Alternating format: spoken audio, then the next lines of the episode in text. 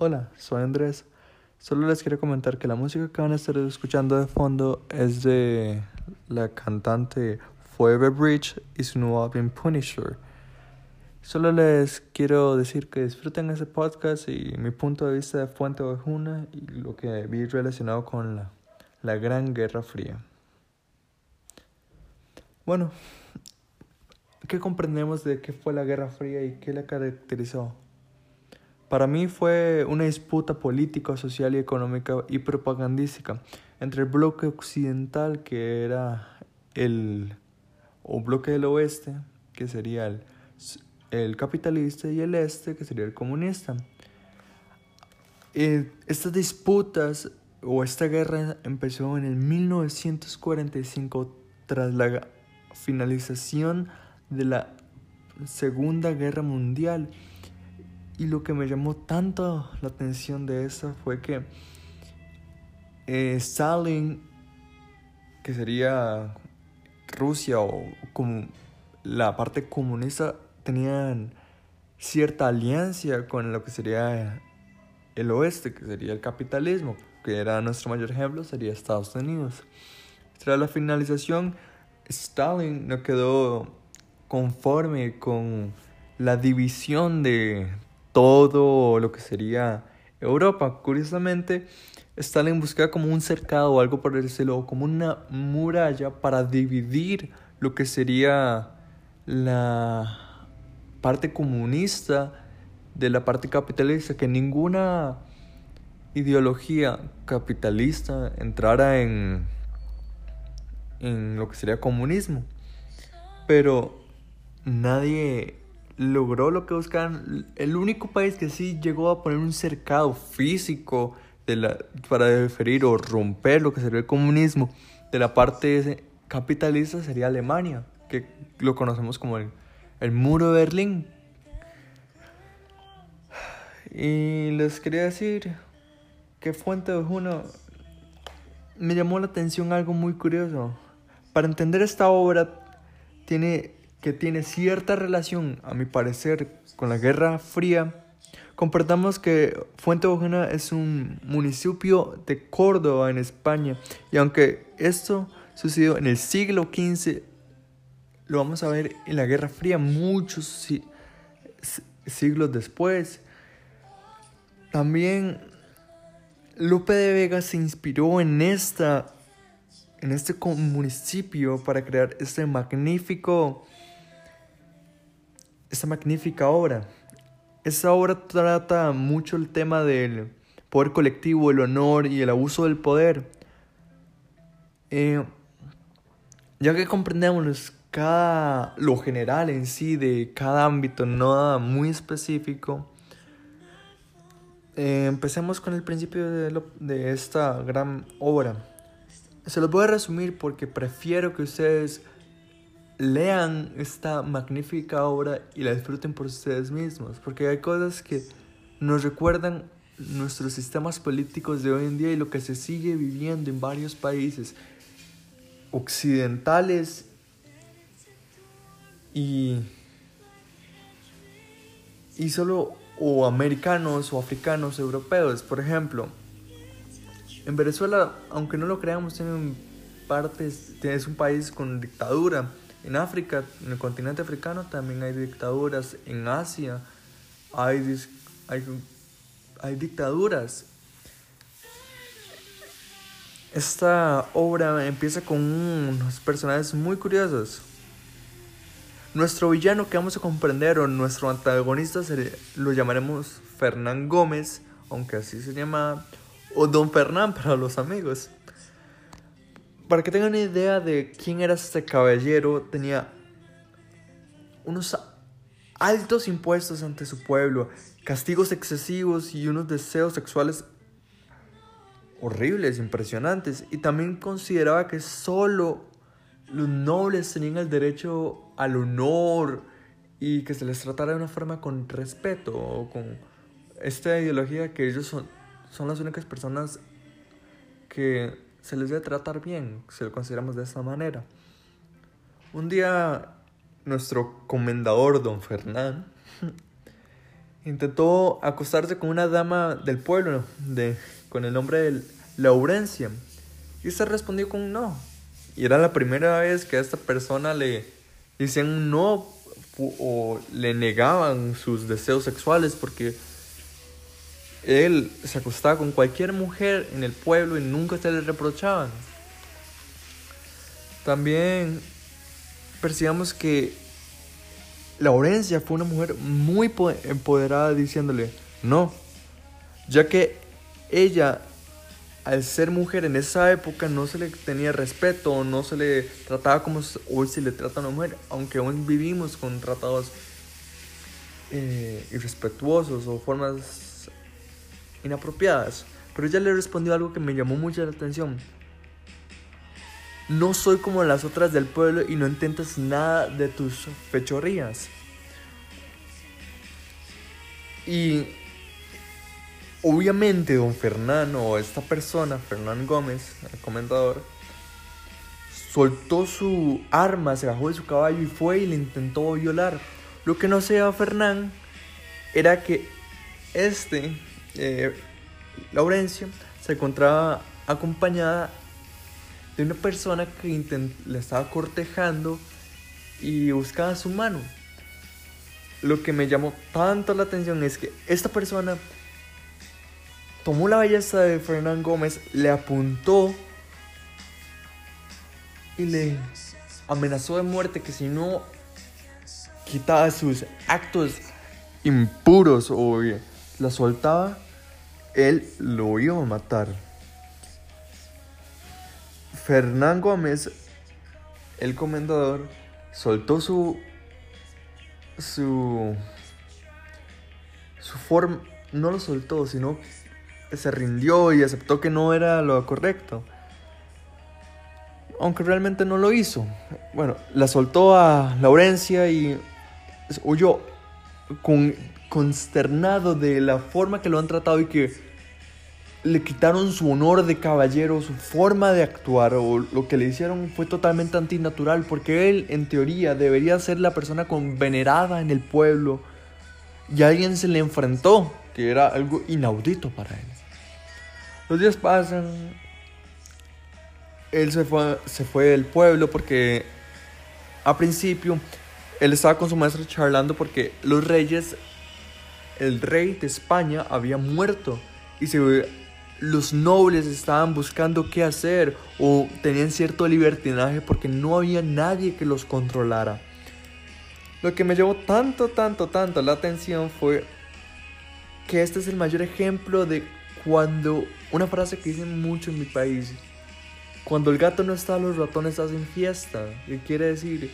El rey no está, está muerto los, los nobles, ¿qué podemos hacer? Disfrutar nuestra vida y nuestro poder ante los demás, tratándolos con injusticia, que es algo horrible, que lo vimos mucho en la República Popular de China, oprimiendo y destruyendo y matando, haciendo genocidios en masa, que eran, y este país era un comunista, era comunista.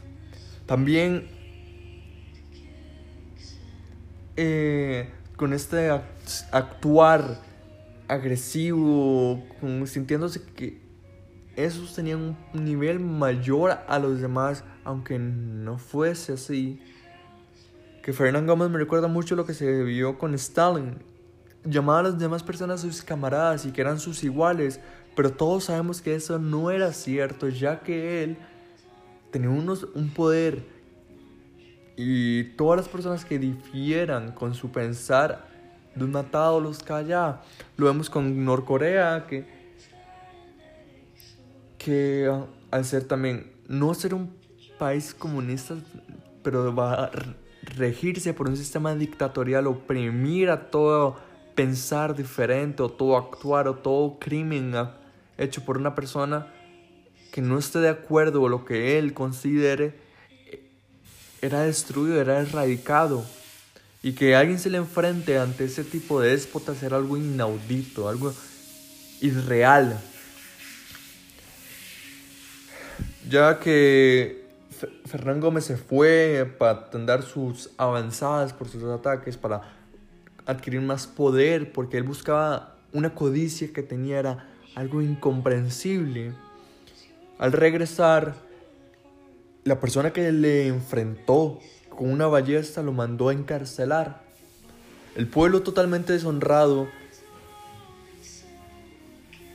eh, quedó anonadado por el actuar de esa persona que ya están hartos de su forma de actuar que era injusta, de cruel, algo que ninguna persona con un poder que le ponemos noble o con alguien de admiración se le podría asimilar o ser similar a este. También quería comentarles que hay algo que no me no me dio un buen sabor de boca porque me recuerda mucho lo que vivimos hoy en día. Solo porque tú tengas una posición mayor a los demás no te da el derecho a tratarlos menos o como ignorantes o como un ser vivo repugnante. Y lo vemos en todo ámbito social, clase media y clase alta, ser noble o no ser noble, y las personas que hacen estos cambios tan pequeños, que respeten eso, hacen que todo tenga un buen sentido y no, no nos permitan, nos permiten avanzar. Y este pensamiento y este actuar retrógrada es algo incomprensible y algo repulsivo. Cuando, cuando este comendador arrestó a la persona, lo puso en su castillo, lo, lo estaba torturando, lo encarceló por todos sus por su forma de pensar que él le quitó su honor y esta era la única forma de restaurarla. El pueblo se reunió junto para charlar y conversar de cuáles eran las injusticias que se estaban viviendo y ya todo el pueblo sabía que Fernán Gómez intentó violar a Laurencia. Porque aquí era en esa época era sumamente normal y, y era algo incomprensible porque hay que nos faltamos un saltamos un pequeño detalle. Laurencia es la hija del alcalde. El alcalde es el señor con mayor respeto y más sabio del lugar.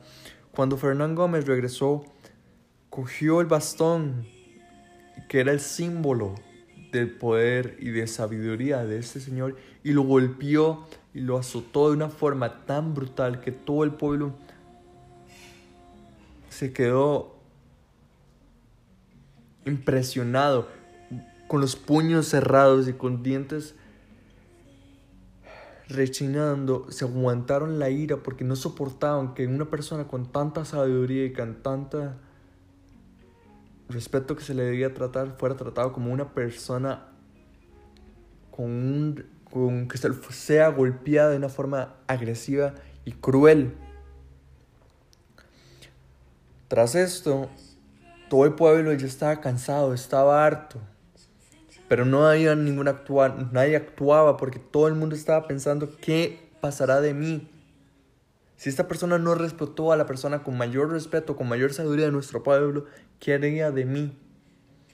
Me recuerdo mucho de las personas que son oprimidas en África y lo que se sucedía mucho en, en países de la Unión Soviética.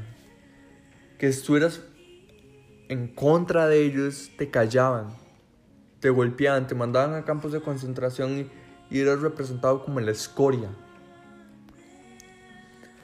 Más adelante, Fernán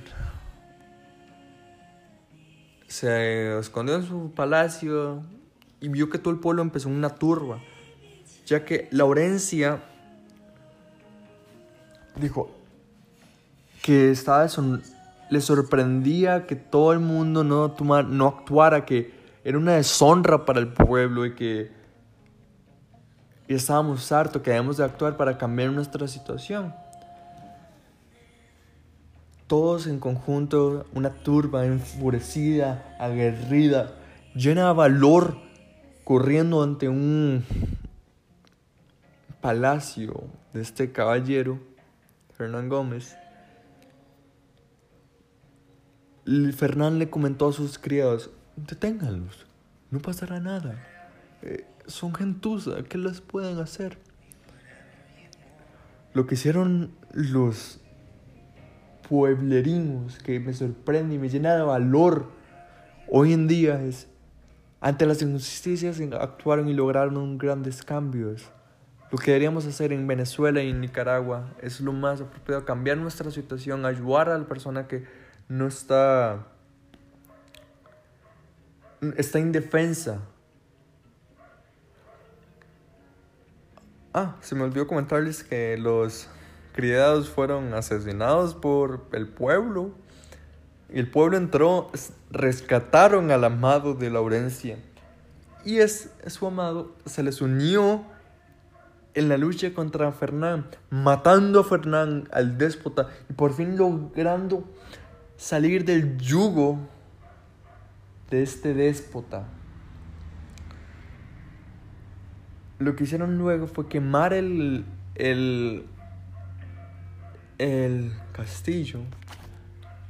Al escapar, eh, uno de los criados de Fernán Gómez, que era el más leal a él, fue ante los reyes de España y le comentó que a los reyes vitalicios que actuaran, que se les pusiera un castigo ejemplar, porque él puso al pueblo de una manera que le beneficiase y no se le fuese castigado por sus atrocidades.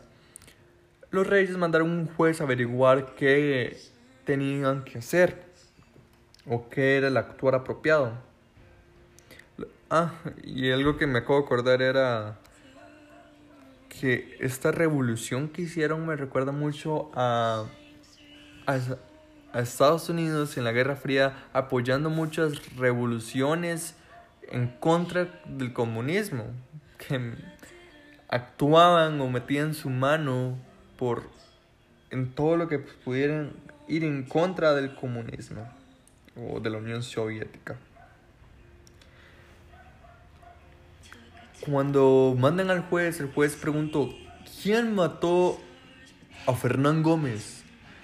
Todo el pueblo en conjunto respondió, Fuente ovejuna, mi señor. Fuente ovejuna, mi señor. El señor torturó a una mujer para averiguar, el juez torturó a una mujer para averiguar quién era el responsable de tal acto y todos en conjunto respondieron, Fuente ovejuna. Luego torturó a un señor mayor y les volvió a preguntar, ¿quién hizo esto? Todos respondieron, Fuente ovejuna, mi señor. Más adelante torturó a un niño y le preguntó, ¿quién fue el que hizo este acto atroz? Todo el pueblo en conjunto respondió, Fuente Ovejuna, mi señor. Así por 300 personas fueron castigadas o torturadas para averiguar quién fue el verdadero criminal aquí. Ya que el juez nunca logró averiguar quién fue, le comentó esto a los reyes y los reyes mandaron a traer a los, al pueblo a consultarles, porque la única acción que pueden era o perdonarles de su acto o ponerles un castigo ejemplar o matar a todas las personas del pueblo. Cuando fueron a, ante los reyes, le consultaron qué fue lo que sucedió en Fuente de y todo el pueblo le comentó las atrocidades que comentó que hizo Hernán Gómez. Fernán Gómez. Y al saber de esta, de esta forma de actuar del pueblo, los reyes vitalicios dijeron ante lo que supieron, ante lo que les comentó el, el pueblo, de Fuente los perdonaron y que no tendrían un comendador por mientras. Y por fin ellos eran siervos de los reyes vitalicios, logrando quitarse ese peso muerto que les impedía avanzar como pueblo, ese. Lo que concluyo de esta obra magnífica fue el pueblo, como dijo el presidente de Honduras, el mundo no es movido por personas, sino por grandes causas.